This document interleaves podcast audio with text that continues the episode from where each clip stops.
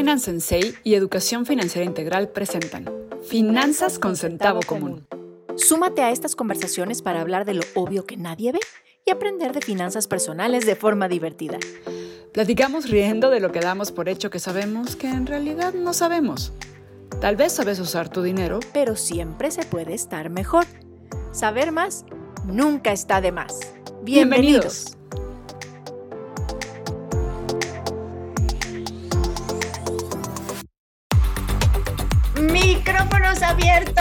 Al fin, una disculpa por hoy, fallas técnicas que, bueno, suelen ocurrir. ¿Saben por qué? Porque estamos en el mes de las historias de terror. Bienvenidos a este espacio. Eh, Bienvenidos a esta historia de terror. La historia de terror que acabamos de vivir, Marijo y yo, con las fallas técnicas, no se las vamos a contar porque, ¿por qué no? ¿Para qué? No, sí. No, no vamos a entrar en Honduras. Exactamente, no vamos a ir hasta allá. Hoy, como de costumbre, aquí estamos Marijoco de Sal y yo, Valerie Schlosser. Estamos en este espacio, Finanzas con Centavo Común, en este mes que vamos a hablar de historias de terror financiero. La historia de terror financiero que traemos hoy es una historia pequeñita, pero no por eso deja de dar miedo pero no por eso grande, es súper común. La gente estamos cayendo están cayendo, no sé quién es, la prima de un amigo, ¿no? no, no, no. Bueno, ya saben que yo soy especialista en crédito y deuda y la verdad es que sí me da por explorar de repente opciones de tarjetas, o sea, saco tarjetas y luego cancelo tarjetas y hago esas cosas porque me gusta experimentar de primera mano todas las cosas que hay, ¿no? Claro, no soy 100% experimentadora, ¿no? O sea, hay cosas que digo, no, esto sí no lo, no, o sea, esto sí se ve muy, muy, muy, muy mal, esto no lo vamos a experimentar. Pero hay cosas que la verdad es que están muy bien armadas, que dan la impresión de que tienen mucha claridad, mucha contención, están reguladas y demás, y cuando te das cuenta resulta que no. Y hoy es justo el tema de las apps de préstamos. Chan, chan, chan, chan. Así es, estas apps que se volvieron súper populares y que pues como súper sonado en las noticias hace un par de meses, me parece, creo que fue en agosto, cuando como que se destapó el tema, digo, ya llevan mucho, llevaban muchos meses creo que existiendo, pero de repente fue como de, ya, o sea, hasta aquí y lo que el nombre con lo que bautizaron estas apps fueron los montadeudas. Exacto, porque lo que hacen es ofrecerte un préstamo sin sin que tengas que entregar ningún tipo de garantía, préstamos, mini préstamos, o sea, de dos mil, tres mil, incluso cinco mil pesos, pero realmente nunca más de eso.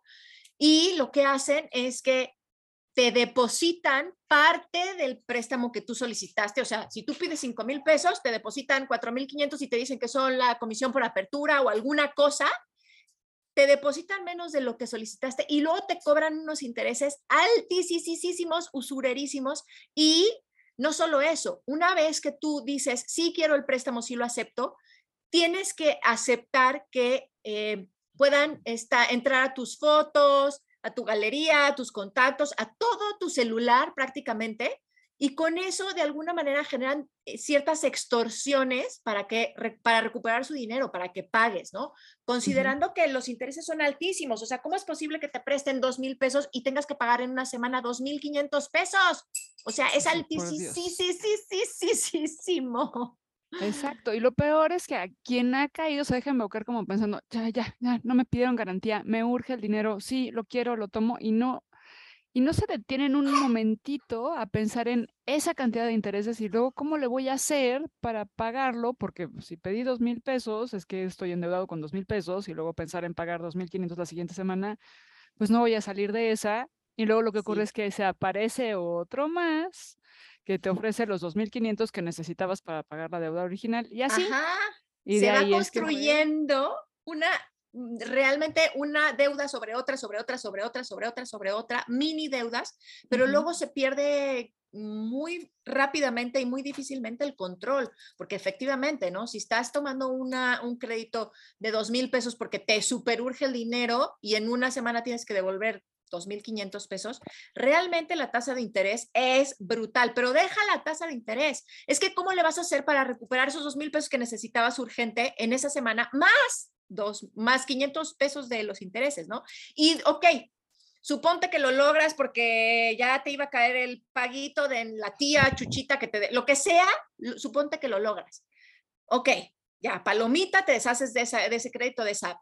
Pero si no lo logras, empiezan a hostigar a tus contactos, a todos tus contactos, porque tú autorizaste que pudieran entrar a tu, eh, a tu directorio de contactos, porque tú autorizaste que pudieran agarrar todas tus fotos y válgame si has tenido fotos comprometedoras y no tienen que ser súper comprometedoras. Súper comprometedoras, pero suponte que te fuiste a tomar un café con alguien, no le avisaste a tu pareja, ¿no? O cosas que puedan ser complicadas, ¿no? Capaz que tu pareja no tiene que tiene, no sabe que tienes otros hijos. O sea, o sea, ya, sé que me historia de terror.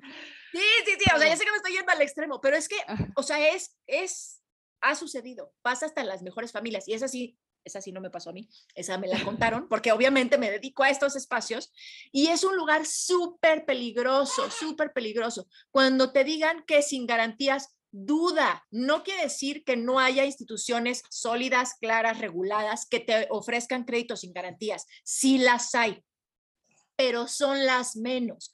Cuando te digan que necesitas crédito que, si, que te ofrecen crédito sin garantía, duda, por favor revisa. ¿Y dónde puedes revisar? Pues en la Conducef, en el Banco de México, en las páginas oficiales. Incluso una búsqueda simple de Google te puede lanzar como alguna alerta de noticias que se hayan eh, suscitado sobre este tipo de aplicaciones, ¿no? Y hay un montón, un montón, un montón que, pues no sé si por aquí teníamos los nombres, pero vale la pena de repente mencionar algunas. Sí, por aquí ahorita los encontramos. Ah, una que se llamaba José Cash. Tala Dinero. Hay Tala Dinero, así separado como Tala Dinero, y hay Tala Dinero. Ajá, ajá, Taladín, peso fábrica. Hay uno que se llama Guayaba Cash. Qué barbaridad. No manches, o sea, para empezar, o sea, como con qué confianza puedes pedirle a alguien que se llama Guayaba Cash dinero prestado. O sea, seguramente es alguien que va a venir a romperte las piernas si no les pagas, ¿no? Y, por ejemplo, el Consejo Ciudadano publicó una lista de 679, 679, no una, no dos, no tres, 600, no 10, no 100, 679 aplicaciones de préstamos digitales que ya se conoce que han generado fraude o sea, te prestan menos y te cobran lo que se supone que te debían de prestar. Y extorsiones, que es que agarran tu información y te, te extorsionan para que pagues lo que deberías de, estar este, pagando, en teoría, lo que te prestaron, ¿no? De acuerdo, y además piensa que si tienen acceso a tus fotos, aunque las fotos no sean tan comprometedoras o tan, yo qué sé, acuérdate que una foto sacada de contexto puede dar el mensaje equivocado. Entonces tú puedes pensar, no, pues si yo ni tengo fotos comprometedoras en mi teléfono, ¿a mí qué más me da? Pero, aparte, sí. Si sacan de contexto, ya es otra historia, tienes que explicar muchas otras cosas y ya la cantidad de estrés, deja tu financiero, de estrés de vida, sí, sí. que te va a causar el haber dicho que sí por dos mil, tres mil o no sé, cinco mil pesos, pues realmente pienso que no vale la pena. No, no vale la pena. O sea, lo de menos son los intereses. Pues claro, o sea, puedes ir a una institución muy regulada como COPE o Banco Azteca y los intereses son altísimos. Está bien, está bien si los intereses son altos. Tú sabes si aceptas las condiciones o no. Eso es lo de menos. Pero que te extorsionen o, que te hagan un fraude, o sea, que te digan que sí te depositan, luego no te depositan completo y demás, esa parte, pues es la que es complicada y donde te pones en riesgo. Y aparte, ok, suponiendo que tus fotos, como dice Valerie, no estén, no sean comprometedoras, sí creo que no está lindo que alguien pueda acceder a las fotos de tus hijos y luego las esté publicando o genere, o sea, generes espacios de riesgo personal realmente, deja el riesgo financiero, el riesgo de tu persona. Entonces, por eso está muy, muy, muy eh, delicado este tema. Sí es importante poner atención. Es una historia de terror. He oído ya historias varias de terror para tratar de salir de estos lugares y es súper, súper importante que te cuides. Es un, es un ejercicio realmente importante de autocuidado que tienes que hacer con respecto a este tipo de aplicaciones, de las cuales, bueno, pues por ahí ya decían que prácticamente la mitad están activas, la otra mitad no están activas, pero de todas formas uno cae, uno puede caer, pero lo importante es que revises. La primer, el primer signo de alerta, el primer la primera acercamiento al terror financiero es, no necesito garantía, yo te presto. Cuidado, mucho, mucho, mucho ojo si no te piden una garantía, al menos tu identificación, ¿no? Que te pidan tu identificación para saber si eres una persona real y que te pueden prestar dinero, ¿no? Entonces, son así como datitos de eh, como decíamos la vez pasada, alerta Will Robinson. sí, peligro, peligro. Peligro. Y ojo, que cuando desmantelaron esto se dieron cuenta de que solo por haber descargado la app ya tienen acceso a tus contactos, ¿eh? No necesitas haber aceptado el préstamo. Entonces también mucho cuidado con las cosas que descargan en su celular. Sí, el celular es una puerta de entrada a nuestras vidas porque realmente tenemos nuestras vidas privadas en los celulares, fotos, claves, eh, documentos, correos. O sea, realmente el celular es un, es un artefacto muy, muy personal. O sea, pensamos que no, porque pensamos que es un teléfono, pero no, no es un teléfono. No es un teléfono. Es mucho más que eso y sí necesitamos ser muy cuidadosos en la forma en la que utilizamos este esta herramienta, ¿verdad? Así es, así es, ni modo. Ya nos tocó vivir con toda la belleza que puede tener nuestro teléfono inteligente. Necesitamos cuidarnos como al triple, quíntuple de cómo lo utilizamos, dónde lo dejamos, qué hacemos, qué información compartimos y de todas las contraseñas que tenemos allá adentro. Sí, es muy importante. Ya platicaremos de acciones muy concretas para tener cuidado financiero y personal de toda esta información que es delicada, que es sensible sobre pues, nuestras vidas, ¿no?